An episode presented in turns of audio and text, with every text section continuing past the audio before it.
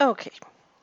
Te estaba diciendo que posterior a lo que sucedió eh, la semana pasada, yo me esperaba el mismo clima en el sentido de que es un rollo que a la gente no le gusta platicar. E, es, es algo que como por definición en México tenemos esta frase, tú la conoces. Eh, en este lugar no se platica de fútbol, de religión o de política. Y, es para evitar el, pues, la incomodidad de generar un comentario que alguien le sea este, ofensivo o agravante. Entonces, pues la gente no está hablando tanto en, la vida diaria de lo que pasó el domingo pasado. Y pues yo creo que hay, mucho que hablar y hay, que hablarlo realmente porque pues hubo elecciones el, domingo pasado y ahora sí que el país entra en un territorio inexplorado donde nunca habíamos ingresado a un país gobernado por la izquierda. Y yo todavía no sé cómo sentirme, no sé cómo te sientas tú. Bueno, pues yo te puedo decir cómo se sienten las elecciones desde el extranjero, porque acá todos los mexicanos, eh, la verdad estamos muy preocupados o muy emocionados. Esa es una cosa que te quiero comentar, pero yo creo que a fin de cuentas todos los mexicanos que estamos afuera del país tenemos la esperanza o la certeza de que en algún momento vamos a regresar a México y tenemos una idea del país que vamos a encontrar o que, o que queremos encontrar. Y estas elecciones serán clave para eso. Para unos en una dirección, para otros en otra, pero yo quiero comentarte cómo se sienten estas elecciones desde el otro lado del Atlántico. ¿El resultado te sorprende? O sea, visto lo visto y viendo eh, la cantidad de apoyo que ves en redes sociales, gente cercana a ti. No me sorprende. No me sorprende. Me sorprenden muchas cosas alrededor de esta elección.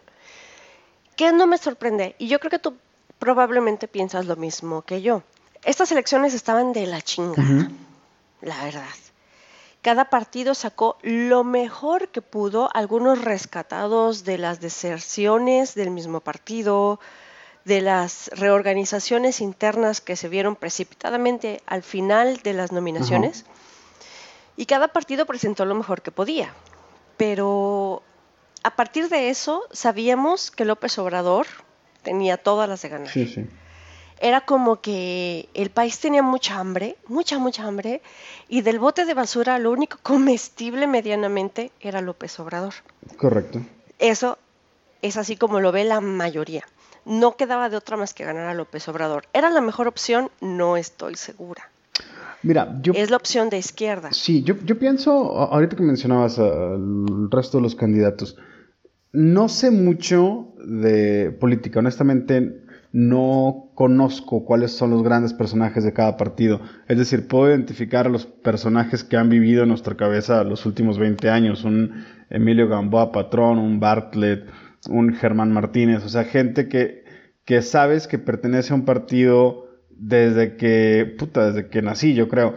Entonces, eh, eso sí los puedo identificar, pero si me preguntas si había mejores candidatos por parte de la derecha o por parte del centro derecha para hacerle frente a Andrés Manuel, eh, no lo sé, honestamente, no sé si te acuerdas, en algún momento de la elección, eh, la candidatura interna del PAN, eh, aparentemente robada por Anaya, donde pues destierran a esta a Margarita y después ves los debates y ves que Margarita era un desastre en los debates y dices, bueno, probablemente fue una buena decisión el hecho de que Ricardo Naya fuera contendiente, pero ante todo eso te das cuenta de que tal y como tú dices, nos conformamos con lo menos malo, con, lo que puede ser más o menos rescatable para, para plantarle cara eh, a, una elección, pero estamos lejos de, de, los años en que tenías candidatos como, como Felipe Calderón, como Cuadri incluso,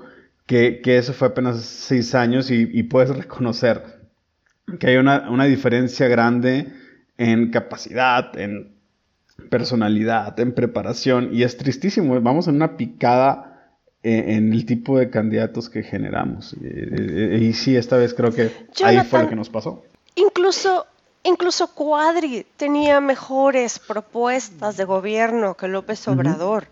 Sí, sí. Eh. ¿Quieres ¿Quieres que te repasen las propuestas de López Obrador? Dale.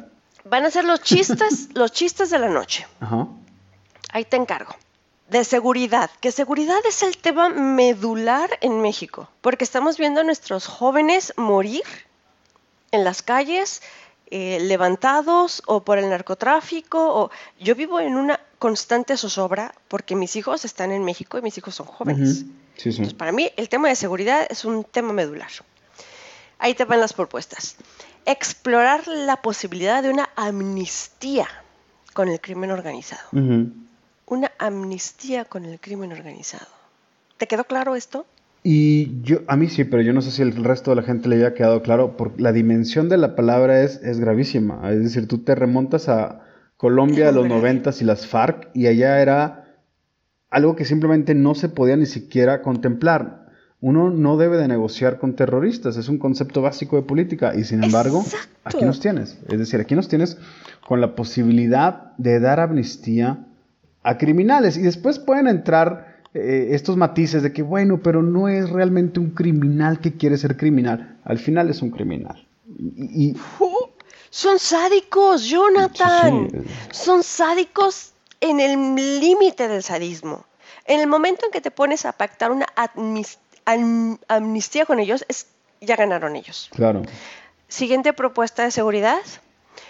Elaborar un plan conjunto entre académicos, religiosos y organizaciones para darle paz a México. ¿Sabes qué es esto? Esto es demagogia pura. Sí, por supuesto. Elaborar un plan conjunto. Debes presentar el plan. No, no que vamos a elaborar un plan, vamos a elaborar un plan conjunto. No, tienes que presentar un plan. Claro. No, y, es irónico y es eh, contradictorio, porque estamos hablando del partido de izquierda, y una izquierda que no es eh, sutilmente izquierda, es una izquierda que es, vaya que es izquierda morena, o sea, son postulados socialistas como pocos, pero a la vez esta invitación a llamar al lado re- religioso del país e invitarlos a que participen en la estrategia nacional, es decir, da mucho que pensar. Es decir, ¿cómo te sientes tú en el caso de que, de, de que fueras eh, de izquierda, una persona con una intención de, de dividir al Estado y a la Iglesia, con que tu candidato invite al Papa, porque alguna vez lo mencionó en un debate, eh, invite al Papa? No, no, es, no, es no, no. brutal, o sea, Espérate. Esta es la tercer propuesta en el planteamiento para lograr seguridad en México de AMLO. Y está totalmente en, en la estructura de la estrategia de seguridad de nuestro nuevo flamante presidente. Invitar, te lo estoy leyendo, literal, sí, sí. invitar al Papa Francisco para lograr la paz en México. Yo creo que escuchamos disparates, o sea, fíjate, escuchamos disparates severos dentro de, de- de estas campañas. Eh, el, el Bronco se llevó las palmas, y literalmente las palmas y las manos completas, con el tema este de, de mochar manos. Eh, con el tema de mochar tarado. manos. Pero, pero la gente no le prestó oídos al tema de invitar al Papa. O sea, ¿qué clase de disparate permitimos que nos diga nuestras caras y que, y que pasamos de, de- de criticar o de cuestionar y de evaluar? Y lo convertimos únicamente en la broma, en el meme, en, en la gracia. Pero estamos hablando de regresar 40 años atrás y decir, vamos a invitar al Papa. Hazme el puto favor, Nora, invitar al Papa, dicho Eh, por el candidato él, él va a tocar nuestros corazones. Dios, es- es- Él va a tocar nuestros es- corazones. eso fue de las cosas más graves. Y dices, bueno, en otro país, tú puedes pensar, esto es lo que derrumba la candidatura de AMLO. Y no, en realidad, vimos los debates, no. pasó nada con las encuestas, a pesar de lo que no dijo, porque vaya que fueron debates tristes por su parte. Y de lo poco que dijo, salen estas frases gravísimas. Una de ellas, esta de invitar al Papa. Que, que bueno, eh, y aquí nos tienes. Una semana después, nuevo presidente, toma posesión el primero de diciembre. Y yo, francamente, estoy triste, estoy... Antes que triste, estoy sorprendido por el porcentaje de votos, Nora. O decir, el 53% de la gente que votó. Mucha gente piensa que esto es para alegrarse de que tenemos una sociedad unida. Yo creo que es todo lo contrario. Le acabamos de dar poder absoluto en Senado en, escaños al, presidente para que pueda reformar, hacer y deshacer una cuestión que no habíamos tenido en décadas. Un carro completo de presidencia, diputaciones, senadurías para que puedan hacer y deshacer a estos señores. Es realmente para dar miedo. Tristemente, tristemente, Jonathan, esto es la consecuencia de la administración inmediatamente anterior. Porque la memoria del mexicano no va mucho más atrás del año anterior en, términos de gobernación. Claro. Tristemente así es. Y este año que pasó, el gobierno vigente se robó nuestro dinero en nuestra nariz públicamente, con todo el cinismo. Se murió una gran cantidad de, nuestros vecinos, de nuestros jóvenes, de nuestros hijos, de nuestros hermanos, sin que nadie sepa dónde terminaron sus cuerpos, sin que nadie sepa dónde son, quiénes son sus asesinos. Y la gente está reaccionando a este tipo de cuestiones. No lo pensamos más allá. Ahora, yo quiero, primero voy a terminar de leerte las propuestas de seguridad para que termines de torcerte de la risa. Y después quiero, quiero hablar acerca de tu percepción de la izquierda que representa López Obrador. Si me permites, voy a terminar de leerte las propuestas de seguridad de nuestro presidente. Cambiar la estrategia de combate al crimen y realizar un retiro gradual de las tropas de las calles. Mi comentario aquí es, valimos verga. Siguiente, revisar la compra de ocho helicópteros artillados para la Marina con costo de 25 mil millones de pesos. ¿Eso qué tiene que ver con la estrategia de seguridad? No tengo ni la más remota puta idea. Y la última, crear una comisión de la verdad, que son palabras muy socorridas por el nuevo presidente, verdad, amor y paz, para investigar casos como el de Ayotzinapa. Ahora, estas son las propuestas de seguridad que no son realmente propuestas de seguridad. Esto no le va a traer ni un ápice de seguridad al país. Va a, quedar, va a seguir exactamente como está hasta ahorita. Ahora, quiero comentarte antes de que se me pase tu propuesta acerca, tu percepción acerca de que AMLO es izquierda, izquierda, izquierda con bandera socialista, izquierda como Venezuela, izquierda como Cuba, izquierda como... Jonathan, no. AMLO es PRI. Mira, su formación es de priista. Sí, la formación es priista. Es que ahí te va. Tú ves, por ejemplo, la alianza que hizo AMLO con el Partido de Encuentro Social. Partido de Encuentro Social, estamos hablando de los mismos tipos pro vida, que fustigan a la mujer que aborta, todo un tema para después si quieres, pero viene la primera incongruencia, o sea, ¿qué hace el partido de izquierda aliado con el, el partido más de derecha posible, incluso más a la derecha que el PAN? Pero bueno, los tienes aliados. Y 76 senadores, perdón, 76 diputados del PES van a estar formando parte de, la siguiente, eh, en el, los siguientes tres años. Entonces es bien interesante porque va a haber propuestas probablemente de índole socialista interesantes que habrá que ver cómo reacciona el pez, pero bueno, es, otra, es otro tema. Pero lo que voy es, tienes toda la razón, yo digo que AMLO es de izquierda porque Morena pinta como un partido de izquierda, pero después ya no te enteras. se vende como un partido de izquierda, pero ya no, lo sabes. O sea, la gente que está dentro del carro es gente de izquierda. Es decir, tienes a un Taibo, tienes a, eh, Tatiana, tienes eh, a Beatriz, tienes a Sheinbaum. O sea, gente que puedes verles una clara formación de izquierda. Pone a Tauska, los restos de ella. Gente que identificas... No, espérate, espérate, espérate. A muchos de estos elementos que tú me acabas de mencionar los usaron durante la campaña, pero ahora que ya ganaron la presidencia y que ya ganaron las diputaciones, por ejemplo, eh, a Baum, a Poniatowska, a todos ellos realmente ya no los están dejando jugar en este en este No, no, ya ves a un Germán Martínez Los usaron en la campaña. Sí, sí, o sea, las designaciones que vienen, o sea, ya viste, Durazo en seguridad, eh, con la posibilidad de que incluso Mondragón se sume, estamos hablando del mismo Mondragón que hace seis años mandó desalojar la plancha del Zócalo con violencia, ahí de la muerte de Quick Kendall.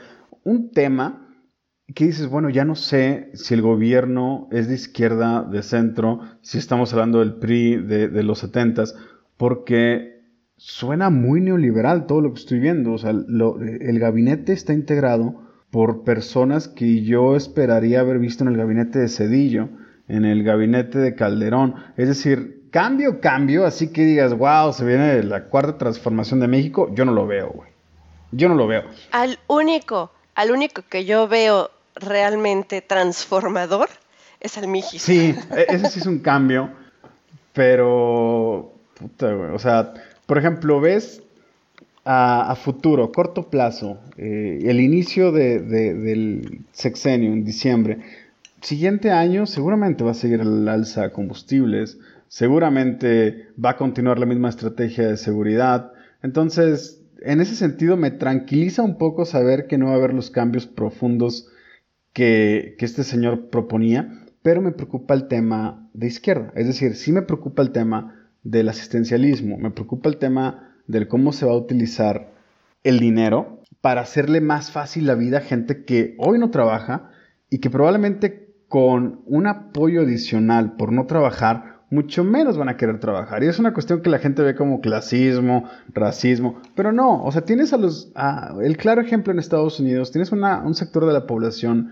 viviendo de lo que ellos llaman food stamps, que si ganas menos de cierta cantidad de dólares cada mes, tienes derecho a recibir food stamps. Si cruzas ese umbral y ganas arriba de esa cantidad, ya no te dan food stamps. Entonces la gente hace acrobacias para ganar lo mínimo con la intención de que el gobierno les complemente y no tener que trabajar tanto. Entonces ya me imagino que México se meta en ese tipo de cuestiones y va a ser un absoluto desastre. Va a haber una división social brutal y es el tipo de cuestiones que pasar. yo Claro. El, el peje es un político con formación 100% priista. El hombre está enfermo de poder y siempre lo hemos sabido. Él buscó cualquier puesto de gobernatura, cualquier puesto de presidencia, con el PRI, con el PRD, no le funcionó. Como hace un religioso, no te funciona la religión en la que estás para darte dinero, haces tu, propia religión. Y el tipo inventó Morena. Claro. Y por eso ahorita lo tienes como líder de, de su partido. Él lo inventó porque es la manera más eficiente de obtener dinero, de hacerte rico. Claro. Hacer tu propio partido. El tipo es muy astuto. Por supuesto. Y, y la política que nos va a dejar es, en el mejor de los casos, como, como estamos ahorita. Lo malo es que, y, te estoy transmitiendo los pensamientos de mi novio, que él no te va a decir porque no puede opinar al respecto del país. Sus políticas populistas son las que lo llevaron, las que le ganaron adeptos desde hace 12 años y que ahorita se van a aplicar y que va a llevar el país a la mierda. En el mejor de los casos vamos a quedarnos como estamos. Sí. Pero probablemente no va a ser así. Ahora, no es socialismo, Jonathan. No es socialismo, porque el socialismo está estructurado y viene desde abajo, desde las empresas, desde los impuestos, desde... Este tipo únicamente va a repartir el dinero que hay, va a robar el dinero que hay. Los bienes van a cambiar únicamente de familia, de, la de las familias que tenían el control hasta ahorita, ahora el control va a pasar a un grupo de familias diferentes y el dinero va a fluir en actividades populistas que van a acabar jodiendo al país. Durante la campaña. y estamos viéndolo ahorita. Andrés Manuel habló con mucha claridad respecto a planes que él tenía en cuestión de combustibles, en cuestión de canasta básica. Y una de las cuestiones que él mencionaba era el congelar y el designar precios fijos para alimentos, congelar el precio de la gasolina, que ya nos enteramos que no va a ser verdad, que en realidad va a seguir subiendo de acuerdo a la inflación, y cuestiones que tú podías comparar con otros países, y eso es de las cosas que más me duelen. Es decir, en términos de geopolítica, nosotros tuvimos en estas fechas, con el poder del Internet y las herramientas de comunicación, la posibilidad de comparar si realmente este tipo de estrategia de gobierno funcionó en algún otro lado y de ahí decidir si realmente nos iba a ser útil a nosotros. Y la gente evidentemente no lo hizo, pero si nos hubiéramos remitido a informarnos un poquito como nación para ver que olvídate de Venezuela, o sea, olvídate del cuento de siempre, pero tú volteas a ver ¿Cómo le fue a Argentina con Kirchner? ¿Cómo le fue Ecuador? ¿Cómo le fue a Venezuela? ¿Cómo le fue a Bolivia? Y es exactamente el mismo tipo de decisiones brutas que a ningún lado han resultado que yo no veo cómo vayan a funcionar en México. Es decir, nos estamos metiendo a un aprieto económico muy fuerte que yo espero que únicamente nos dure seis años. ¿Cómo le está yendo a Francia? ¿Cómo le está yendo a Francia? ¿Cómo le está yendo a Alemania? ¿Cómo le está yendo a Canadá? Es decir, Canadá perdió hace seis meses y todo el mundo va a decir, uy, pues no compares, Canadá es lo mejor de lo mejor. Por supuesto que es primer mundo, sin embargo hay que ver la debacle que tienen interna en los últimos años a raíz de las políticas sociales de, de, Trudeau. Y una de las cuestiones más graciosas es que, por ejemplo, durante la campaña AMLO anunciaba que íbamos a, a repetir el modelo de gobierno de Trudeau en el sentido de que el 50% del gabinete iba a ser integrado por mujeres. Un error garrafal, güey, porque de nuevo es eh, la alegoría sencilla de que necesitamos en todas las áreas a la gente más preparada posible. Si tú vas a ir a quirófano, tú no quieres un quirófano donde la mitad de la mitad del quirófano sean hombres y la mitad sean mujeres únicamente por cumplir el número. Tú quieres a lo mejor de lo mejor, sean 100% hombres, 100% mujeres. Totalmente de acuerdo. el tema es, el partido de Trudeau perdió las elecciones este año eh, en una gran cantidad de escaños en el Senado o del Parlamento de ellos. Y es un claro ejemplo de que la gente se da cuenta de que la izquierda no funciona. Obama perdió por lo mismo, Trudeau está perdiendo por lo mismo. Como tú dices, Francia está metido en un temazo económico precisamente por ese tipo de decisiones. Y aquí nos tienes repitiendo la misma historia que ya vimos que falla. Te digo que es lo que me tiene más en shock de estas elecciones. Y de verdad ha sido el problema de discusión aquí. Aquí no tenemos el problema de que es que mi mi, mi, familia es del PRI, yo quiero votar por el PRD o por el PAN o por Morena. No, aquí no hay ese problema. Aquí los problemas como que políticos se discuten un poco más desde el tema ideológico, desde el punto de vista ideológico. Y a mí lo que me tiene muy, muy trabada, Jonathan, es que revisando las propuestas del PG, sobre todo las propuestas de economía, de seguridad, de corrupción, que son los temas medulares en México. Eh, a, mí no me queda claro por qué la gente quiere votar en México por el PG. Ok, pero bueno, en México es una cosa. Y acá mis amigos, amigos, bueno, mis conocidos, y eso ha, ha permeado en todo el país. Gente muy educada, Jonathan. Carreras en sociología o en ciencias básicas o aplicadas o en lo que quieras, pero que se han dedicado a estudiar.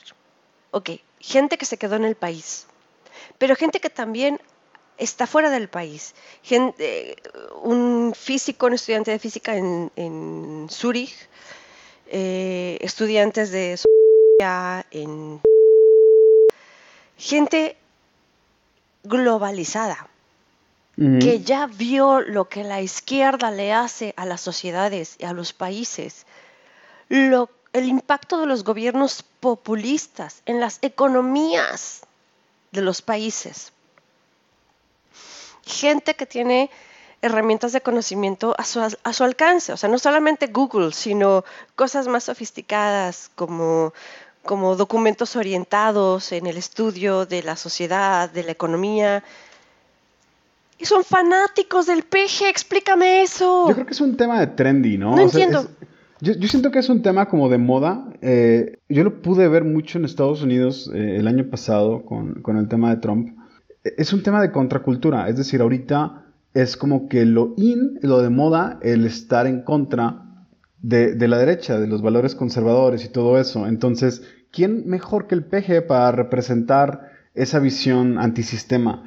que ahorita entre los jóvenes es, la moda. Pero la gente que está, la gente que vive en Europa, y que ha vivido los gobiernos de izquierda, que le han dado la bienvenida a los inmigrantes, a los africanos y que estamos viendo en nuestras casas que de repente tienes que cerrar tu coche, de repente tienes que cerrar tus ventanas, de repente tienes que cerrar tus puertas porque te pueden robar, que antes no sucedía. De repente ya no puedes salir a la calle en short porque te pueden agarrar las nalgas, que antes no sucedía porque hay eh, por todas partes de cualquier, no solamente los ricos que siempre han vivido aquí, sino también los refugiados que no tienen educación y que te pueden agredir. Y que todo esto es producto de políticas de izquierda. Esta, esta economía tan frágil que de repente eh, eh, tu franco ya no vale, tu euro ya no vale porque tienes a los mercaderes de África que vienen y te venden piratería. Lo, lo viven aquí, lo viven día con día, que es la consecuencia de las políticas de izquierda. ¿Really? Sí. ¿Y son fanáticos del PG? Sí, sí, sí. E-, no entiendo. No, no, y, y, encima de todo, es decir, no es una cuestión exclusiva de México, desgraciadamente, tú lo ves como un fenómeno mundial, el hecho de que incluso viendo el fracaso de la política exterior de Alemania, hay gente que todavía defiende que lo que hizo Merkel es un tema de humanidad y es lo correcto y, enriquece, eh, es decir, esto ya es un chiste, pero que la venida de los musulmanes a los países civilizados enriquece a las naciones cuando nos damos cuenta de que ese enriquecimiento en realidad viene a través de violaciones, toqueteos, insultos, perros muertos. Y, a pesar de eso, te voy a tener la cara dura de decir que eso es lo correcto, que eso es lo que se tiene que hacer. Entonces, ¿qué hay dentro de la mente de esas personas? Le, primero que nada, no es una respuesta sencilla. Y lo que yo sí quiero eh, señalar y subrayar es que es precisamente ese tipo de pensamiento el que nos obliga a nosotros como, no sé cómo decirte, como libre pensadores, porque ni siquiera me considero una persona de derecha, pero sí una persona que no piensa de acuerdo a cómo los medios de comunicación desean que pienses, porque ahorita ya lo veo muy, eh, ya es muy generalizado, los medios de comunicación están muy interesados en presentar cosas que son gravísimas, como cosas que son potencialmente buenas. Hace unos días estaba viendo, nos vamos a salir un poquito del tema, pero estaba viendo lo del tema del buque este Aquarius. Y, tal cual, yo veía, la cabeza de la noticia decía que el bote estaba sufriendo dentro de la gente porque eran mayormente niños y mujeres. Y tú ves las fotografías y te das cuenta de que son únicamente hombres y dices, ¿qué está pasando detrás de todo esto? Es decir, ¿qué, qué tipo de interés oscuro hay detrás de todo esto para presentarte esto que son malas noticias? Como algo positivo. Es, brutal y nos está llegando ya a México. Yo estoy seguro de que todo esto que pasó con las elecciones, desde el punto de vista de medios de comunicación, bots, Facebook, Twitter, hay un poder, hay, una, hay un grupo de intereses detrás de todo esto para que el PG haya llegado al poder. George Soros, no lo sé. Putin, no lo sé. O sea, no, no sé, pero estoy seguro de que no es algo gratuito. Estoy seguro de que hubo poderes o intereses externos a México que se involucraron en la elección de México para que esto sucediera, porque ah, sencillamente lo que pasó no coincide con lo que el país necesita. Es, es grave, es triste. A la vez yo estoy optimista en que, tal y como pasó en otros países donde la izquierda jamás volvió a ganar una elección, en México nos demos cuenta que regalar el dinero a cambio de votos y formalizar este, estos regalos para obtener el favor político de, de, un sector de la población es una cuestión que espero que no se repita nunca más. Ahorita tengo miedo, honestamente miedo. Viene una reunión de López Obrador con Merkel siguientes semanas y yo no sé qué va a pasar. O sea, yo no dudo la posibilidad de que... Eso va a ser muy gracioso. Exacto. O sea, imagínate la posibilidad de que Merkel le meta en la cabeza a AMLO el que aceptemos 15.000 refugiados por año. Sea, va a ser una completa brutalidad lo que nos va a pasar acá. Y no lo dudo ni por un segundo. Oh, sí, claro. Los podemos poner junto con las comunidades indígenas que no tienen que comer, agua, que no tienen Claro, ahí podemos acomodarlos a, los refugiados. Es que uno pensaría que a pesar de que nosotros somos un país con graves problemas de pobreza, eh, eso nos salvaría de la posibilidad de aceptar migrantes. Sin embargo, tú ves, por ejemplo, países como Grecia, que ya de por sí están sumidos en sus propios problemas y a pesar de eso se vieron forzados a aceptar migrantes para no salir de la Unión Europea. Entonces... Pero es eh, que ellos están jodidos con ser parte de la Unión Europea están como jodidos por ser parte. No, no, tranquilízate. Jodidos y no, porque ser parte de la Unión Europea le, salva a Grecia la economía. Pero, también tienen que aceptar. Le deben la vida a Merkel. Sí, claro. es decir, tienen una, deuda económica con Alemania fuertísima que ahorita los coloca como como, pues no esclavos, pero tienen que aceptar las condiciones que Merkel les presente. Entonces, pues ahí Los lameovarios de Merkel, claro. E, e, es, ¿Qué se nos viene para nosotros? No lo sé. Me duele mucho eh, lo que pudiera suceder. Porque mucha gente decía, es que es hora de la reunificación del país, es hora de que todos trabajemos juntos. Yo honestamente, yo no estoy de acuerdo. Yo siento que lo que necesitamos es una oposición fuerte. Porque no va a haber una oposición en el Senado, no va a haber una oposición en, las diputaciones. Entonces, ¿qué va a pasar cuando nos metan 15 mil migrantes? ¿O qué va a pasar cuando eh, exista este, estos food stamps para gente que no trabaja? Es decir, ¿qué vamos a hacer? ¿Qué va a pasar? Entonces, no podemos pensar todos juntos, todos unidos, vamos a apoyar a nuestro presidente para que nos vaya bien. Yo no estoy de acuerdo. Yo prefiero que el país arda hasta el piso para que aprendamos del error y que en seis años podamos rectificar lo que, lo que se destruya en este sexenio. E, e, es, lo que yo honestamente deseo. Yo te voy a decir qué es lo que yo voy a hacer en los próximos seis años. Morena no es capaz de preparar otro candidato porque les tomó 12 años. 18. 18 años preparar a este candidato. 18. Mm, no hay un candidato. Eso estoy yo, mi amor. No hay otro candidato para, para el siguiente sexenio. Morena se acaba, se quema todo este, este sexenio. Morena, lo que tenga que robar, lo tiene que robar este sexenio. Lo que tenga que agandallar, lo tiene que agandallar este sexenio.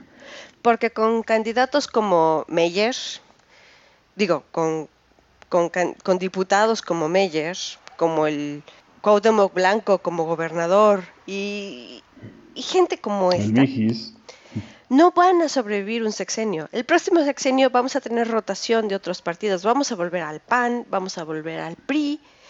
Eh, yo creo que al PAN, yo habría votado por el PAN si me hubieran dejado votar, pero no voté. Hay que ver, ¿eh? Yo, yo veo, fíjate, te voy a interrumpir. Yo veo a Ebrard, yo veo a Sheinbaum, posibles contendientes fuertes en el siguiente sexenio. En el caso de que Andrés Manuel haga un buen trabajo. Y, ese es un... ese es el condicionante. Ese es el condicionante. Eh, si eh, López Obrador hace una buena chamba, no queremos que arregle el país, que lo deje al 100%, porque es un pinche desastre. Pero si vemos una pendiente positiva, yo voy a votar por Ebrard, que lo dudo mucho, la verdad. Ojalá me calle en la boca y ojalá López Obrador haga muy buen trabajo, pero no lo creo. Yo pienso que solamente va a cambiar la riqueza de las familias que estaban antes a las familias nuevas que van a establecer ahora. Ahora. Y en la otra mano, un cambio en la repartición de las riquezas en las cúpulas grandes y al mismo tiempo las migajas, una repartición de migajas para ese sector de la población que necesitan tener cautivo para las votaciones del siguiente año. Es decir, exactamente lo mismo que el PRI nos hizo es lo que podemos asegurar que Morena va a ser. Ni siquiera en los siguientes años, seguramente va a ser para el final del siguiente sexenio. Estoy seguro que la repartición fuerte va a venir hasta 2023 con la intención de asegurar eh, el 2024. Eso en el caso de que tengamos elecciones, Nora, porque con el Senado y con las diputaciones, en una de esas este cabrón nos modifica nos modifica la constitución y, y, se vuelve emperador máximo supremo, tipo Kim Jong-un, los siguientes 20 años, güey. O sea, es, Tipo Maduro. impresionante, sí, es impresionante lo que nos hicimos dándole poder total de los poderes legislativos. Es, es, un, fue un volado y ahora hay que esperar a ver. Sí, sí, sí, yo también tengo miedo. A mí, la, verdad, lo que yo pienso que nosotros podemos hacer de nuestro frente es eh, seguir educando gente.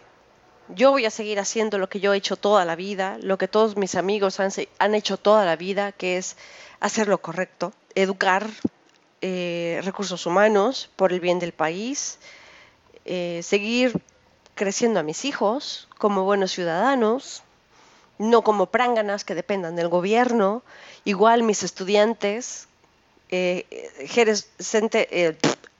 seres productivos que no dependan del gobierno. bueno, los científicos dependemos del gobierno, pero de eso podemos hablar después. Ay, güey, yo sí tengo una postura muy férrea con el tema del CONACID, güey. Pero bueno, y es un tema que también me va a doler seguramente porque se va, va a subir el presupuesto de CONACYT, muy probablemente yo no voy a estar de acuerdo porque después, después te voy a decir mi opinión Déjame- respecto al CONACYT. Yo siento, te vas a molestar, yo no siento que México es un país que tenga que hacer ciencia, pero bueno. Bueno, déjame decirte mi, mi opinión al respecto. México tiene que hacer ciencia, pero el presupuesto para ciencia y tecnología del país se promete aumentar cada principio de sexenio. ¿Y sabes cuántas veces se ha aumentado realmente? Nunca. Entonces, no te preocupes, como cada inicio de sexenio, todo el mundo anuncia que el presupuesto para ciencia y tecnología va a aumentar el 1% del PIB, el 1.2% del PIB, chalala, chalala, todos muy felices y contentos, al final no aumenta ni madres, al contrario, se reduce. Entonces tú por ese lado puedes estar tranquilo, seguramente nos van a recortar el presupuesto. Impacta directamente en personas como tú, pero en el gran esquema de las cosas siento que CONACYT no debe tener prioridad en estos momentos. Yo sé que es un tema que después podemos discutir a conciencia, pero sí es uno de los factores que, que- que van a ser interesantes el siguiente año. Vamos a ver qué pasa con ciencia y tecnología.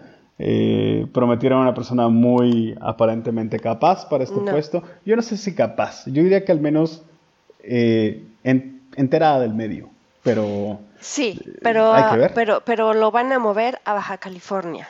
¿Eso es otra cosa. Eso es una manifestación de las reformas que el PG está haciendo sin usar el cerebro.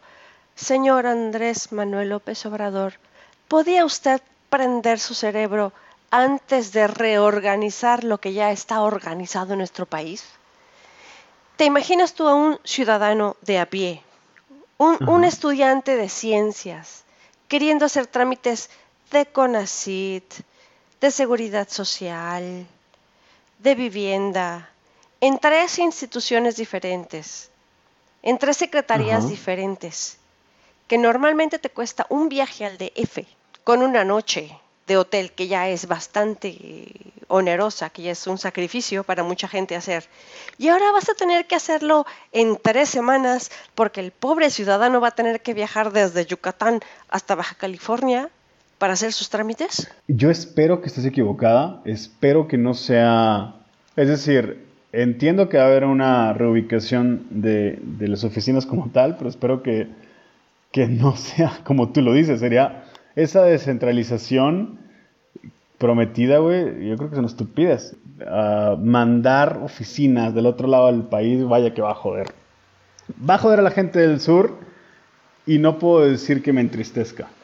Güey, yo no vivo en el sur. Bueno, cuando estoy en México, yo vivo en el centro occidente, San Luis Potosí. Todavía es un pinche barototototote ir a Baja California a las oficinas de CONACIT. Sí, va a ser... Suena mal, suena honestamente mal, eh, pero yo creo que de los males que nos vienen va a ser del que menos, va- ma- del que uno- menos vamos a platicar. Es a uno de muchos de los males De que nos vienen. Pero este está, des- está asegurado. Es Yo- un... Ya está escrito. Yo quiero saber, pregunta rápida. ¿Resentimiento con la gente que votó por el PG? ¿Tus conocidos, tus familiares? No resentimiento, porque reconozco que era de las opciones la menos mm, corrupta. Pero sí sorpresa. Ajá. No, no me sorprendió que ganara el PG.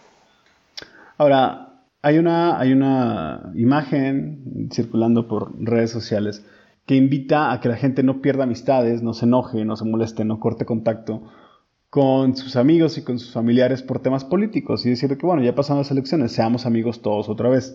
Mi pregunta es, ¿es válido perder amistades por esta razón? Es negativo. ¿Justificable? No, no es justificable. Eh, es como cuando dos amigas se pelean por un, Es por decir, un vato. bajo ninguna No, no. circunstancia.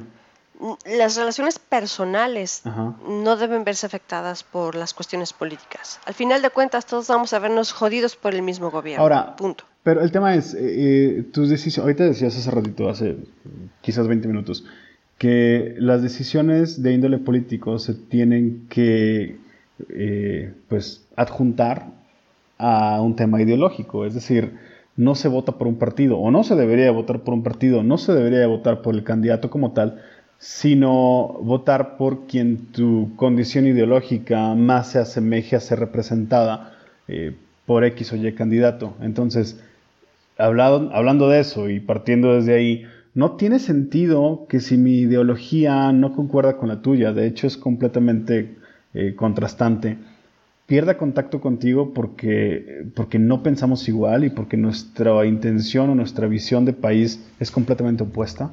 Al contrario, de la discusión que tengamos tú y yo, que pensamos, que podríamos pensar cosas diametralmente opuestas, podría surgir algo ecuánime y algo realmente enriquecedor, porque estás tomando en cuenta todos los puntos de vista. Entonces, no, no solo no debes Claro, no te haces un, echo chamber. ¿No te haces eso qué? Sí, sí, es decir, lo opuesto sería únicamente tener amistades que piensen como tú, haces como lo que llaman un echo chamber, de que únicamente escuchas lo que tú dices y escuchas a personas que piensan similar a ti. Eh, sin embargo, ¿Y eso cómo te enriquece?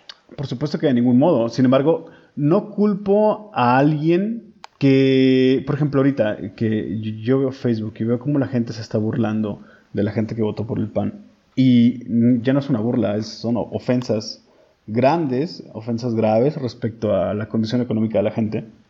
Entonces a mí no me sorprende que una persona rompa relación con un amigo porque ves eh, las ofensas hacia ciertos sectores de la población. Es decir, no, no, no, no únicamente los más desfavorecidos, también veo ofensas a la gente que tiene dinero únicamente por tener dinero o veo ofensas a la gente que vive en Monterrey únicamente por ser de Monterrey. Es decir, ese tipo de división es la que yo creo que no, que, sí justifica un poco el romper lazos. Es decir, cuando ya, ya no es una cuestión de diferencia de ideologías, ya es una ofensa hacia la ciudad donde naciste, hacia la condición económica en la cual vives. Esa es la parte preocupante que nos trajo esta elección. Sí, es muy grave, pero estás molesto por la ideología de la gente o por la pobreza mental de la gente.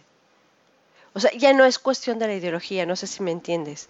Ya no es de, si es de izquierda o si es de derecha, ya no es eh, si es mm, clasista o no es clasicista, es más bien porque están manifestando transparentemente sus mierdas mentales. Sí, tienes razón. La ideología no va, es decir, no va conectado al insultar con el tipo de ideología que profesas. Tienes razón, sí, no va por ahí. De todos modos, sí veo eh, con regularidad, luego te muestro ahí ejemplos, gente que yo conozco, es decir, amigos míos, que a la vez son amigos entre ellos, eh, a lo mejor no tan amigos míos como lo eran entre ellos mismos, que hoy se ofenden, o sea, se ofenden grave, uno por haber votado, bueno, no tanto por el voto por el peje, sino por la defensa de lo indefendible. Es decir, gente que ahorita está defendiendo eh, el gabinete de AMLO o las decisiones que están tomando, por ejemplo, el no bajar la gasolina, y gente que dice, oye, pues tú votaste por él porque, porque dijo que iba a bajar la gasolina. Es decir, ¿cómo puedes defenderlo ahorita? Y el diálogo que de inicio comienza civilizado se convierte en un intercambio de insultos personales, güey. O sea, he visto eh, vatos que yo conozco insultando a doctoras en cuestiones de que, bueno, es que a ti no, nunca te ha faltado nada y tienes el doctorado porque te lo regalaron. O sea, partiendo de una discusión pequeñita respecto al tema de la gasolina, güey, saltaron ofensas personales únicamente por el tema de la elección. Y gente que respeto, gente que quiero, gente que es preparada, no gente que terminó eh, la prepa y se puso a trabajar. Eso es gente que, pues, esperarías otro nivel de discusión por la preparación académica que tiene. Y nada, ofendiéndose ahí porque su candidato perdió o porque su candidato ganó. Es, es triste. Eso es feo, pero también lo vi el, el sexenio pasado. Ah, sí. Con Peña. Ah, es decir, había gente que abiertamente defendía a Peña. Era. Eh, había mucha gente que defendía a Peña. Y no sé si tú te acuerdas de cuando ganó Fox. Claro, por supuesto. Quizás estabas muy chavito. No, lo suficiente como que los, los comentarios eran exactamente los mismos que ahorita referente al peje. Que el Nuevo México, eh, por fin el, perdió el PRI y lo derrocamos y ganó la democracia y el pueblo unido y igual tirarse mierda PRI contra PAN, exactamente lo mismo. Sí. La gente se acalora mucho, yo no entiendo por qué. Calderón igual, ¿eh? cuando el tema de la violencia y todo eso, eh, es decir, la gente que es que Calderón es un asesino porque 40.000 muertos y, y luego la otra parte de la población que decía, bueno, sí, pero esos muertos cuántos eran narcos y por qué le lloras a los narcos. Todo ese tipo de conversación hueca, si quieres, pero que este año yo veo mucho más profunda, mucho sí, mucho más divisoria que en años pasados. Yo no creo que haya un conflicto, yo creo que ayudó mucho que el domingo los candidatos salieron a reconocer que habían perdido, yo creo que fue de lo más positivo que sucedió el domingo dentro de todo. Vaya que hay tensión. Me va a tocar México después del cambio de gobierno. Yo llego a México para Navidad y, me va a tocar muy reciente esto del cambio de gobierno. Te va a tocar poner pie sí me da miedo. en un país de izquierda. Sí, por supuesto, a mí también. Eh, me da miedo, me da... También me dan cono. Es decir, si tengo una... Si tengo un coraje. Eh, yo soy muy creyente de que el pueblo tiene el gobierno que merece. Eh, yo creo que va de la mano. Tenemos un pueblo que yo siento que es un pueblo mayormente flojo. Es, yo lo veo todos los días. Gente que no quiere trabajar, gente que no disfruta trabajar, gente que intenta saltarse eh, todos los procedimientos posibles para hacer el esfuerzo mínimo eh, posible. Y es el tipo de presidente por el cual votamos. No es una persona que te invite a trabajar, al contrario, es una persona que te invita a levantar la mano, a extender la mano para ver que te dan gratis. Entonces, de ahí creo que el coraje de muchos, que sí. La filosofía de este gobierno es la riqueza será repartida. Más allá de que te la hayas ganado o de que seas merecedor de percibir, si tú eras pobre te voy a dar. Sin mérito. Es que no es que tú no te hayas ganado la riqueza, es que los que se la ganaron abusaron. Entonces esa riqueza te pertenece, entonces te la vamos a regresar. Y eso no puede ser bueno para ningún país. No, no, no. Va a ser, va a ser un tema feo. Yo espero que únicamente por, porque sucedió y porque es un tema digno de ser platicado y que seguramente dará pie a muchas conversaciones más adelante, eh, se platica. Pero yo creo que entre menos se platique de política hacia el futuro en México, eh, será un buen indicador de que Andrés Manuel haga un buen papel en la presidencia. Si constantemente tenemos que hablar de tendencias inflacionarias y eh, tasas de interés disparadas y cacerolazos y todo eso, ahí entonces ya podremos darnos cuenta de que fue un gobierno fallido. Pues ojalá no pasen cosas malas. Ojalá no tengamos que huir todos del país los problemas que vienen no impacten directamente la vida diaria de la gente, como ya sucedió en Venezuela, que la gente come una vez al día y la gente se muere en los hospitales por falta de medicamento. Y tú dices, bueno, es que en México también pasa, porque hay gente que te va a decir eso. Es cierto, en México también pasa, pero no en la escala en la que está pasando ahorita eh, Venezuela. Entonces, espero que no nos dañe eh, en nuestra vida. Espero que la familia de alguien que nosotros queremos, o nosotros conocemos, se ve impactada negativamente por este sujeto. Jonathan, pues en mi departamento en Suiza tengo un cuarto extra con una cama matrimonial que es bastante cómoda y son bienvenidos a Nancy y tú cuando quieran huir del Te agradezco. deberías de rentarlo en Airbnb mientras tanto. Fíjate que nosotros pusimos un tiempecito eh, una habitación de aquí de la casa en Airbnb, pero después lo dejamos porque es un tema lo de tener que limpiar cada que la gente se va y luego sentirse que eres intruso en tu propia casa. Y aparte del tema de que tenemos una fobia social impresionante, entonces no pudimos, pero entre tanto, y acepto tu invitación a pedir una visa de exilio eh, en tu país, eh, yo digo que lo rentes en Airbnb, es buen negocito. Lo intenté, pero como mi tendencia es estar desnuda todo el tiempo en mi casa, pues realmente no se renta mucho. Ya, ya, los reviews no eran los mejores, me imagino. Exactamente. O eran muy buenos, no sé, a lo mejor eran, eran sumamente buenos y prometían cosas que a lo mejor no siempre se podían cumplir, yo qué sé. Entonces, pues yo prefiero ofrecerlo solamente a conocidos y pues aquí está para los amigos, para, para la gente que quiera venir a pasarse una semana. Perfecto, pues entonces que sea un plan para este año o para el siguiente, a ver si grabamos No, para el siguiente. Este año está muy cabrón. Güey, quién sabe si el siguiente se pueda, vato. Porque con lo que se viene encima, bueno, no vaya a ser que los bancos no nos quieran dar nuestro dinero, se congelen este, cuentas bancarias, suban las tasas de interés, yo qué sé. Yo tengo mi dinero en un banco suizo. Tal como un gángster. Como un buen político mexicano. tienes tu dinero en un banco suizo y no eres político mexicano. ¿Qué tal? Tengo todo para ser político. Sí, ya tienes la cuenta de banco, que es lo más importante. Ya, ya tienes tu cuenta en un paraíso fiscal. En un paraíso fiscal, a huevo. Sí, sí, perfecto. Bueno, Nora, pues entonces ya son las 4 de la tarde, tengo que pasar por la alcohólica de Aranza, este, que seguramente sigue en casa de, Alejandra, pero platicamos muy, muy pronto. ¿Te parece bien? Cuídate, vas, a India, yo me voy de viaje. Ah, qué lástima. Voy a estar en India el próximo fin de semana. En principio iba a estar en Moscú el siguiente fin de semana, pero los mexicanos necesitamos un permiso especial del ministro ruso que no me alcanzaron a dar, entonces no voy a ir a Moscú, entonces voy a estar por aquí. Ya sabes, somos unos Hasta que tenga que volver a viajar. Sí, sí, o sea, tenemos que pedir permisos especiales porque nadie nos quiere a ningún lado, y ahora menos. Exacto, por borrachos. Por borrachos, por desmadrosos. Por desmadrosos. Y por malos votantes también. Por cogelones. Bye bye. Cuídese, joven.